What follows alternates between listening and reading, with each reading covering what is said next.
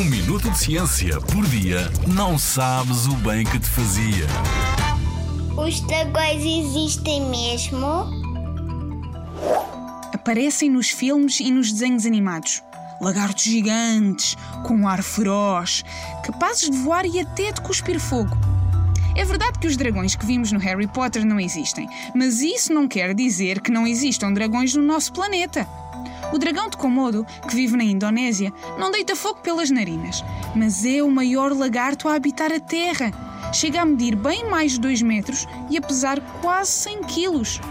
Que grande bicho! É também no Sudeste Asiático que vive uma espécie de lagarto com pouco mais de 20 centímetros e que tem a capacidade de voar, ou melhor, de planar. Ao contrário dos dragões de Komodo, que são bem pesados e reinam em terra, os dragões voadores têm um esqueleto especial que lhes permite deslocarem-se pelo ar.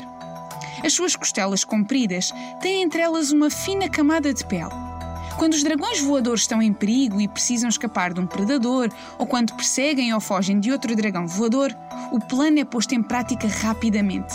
Utilizam a cauda para se orientarem, saltam de onde estão e, durante o salto, esticam as costelas e a pele entre elas, como que abrindo um par de asas que antes estava escondido. Lá vão eles, a cruzar os céus, planando, e em poucos segundos estão novamente em segurança. Como não têm asas como as aves, o que os dragões voadores fazem não é voar, é cair com estilo. Na Rádio ZigZag, há ciência viva, porque a ciência é para todos.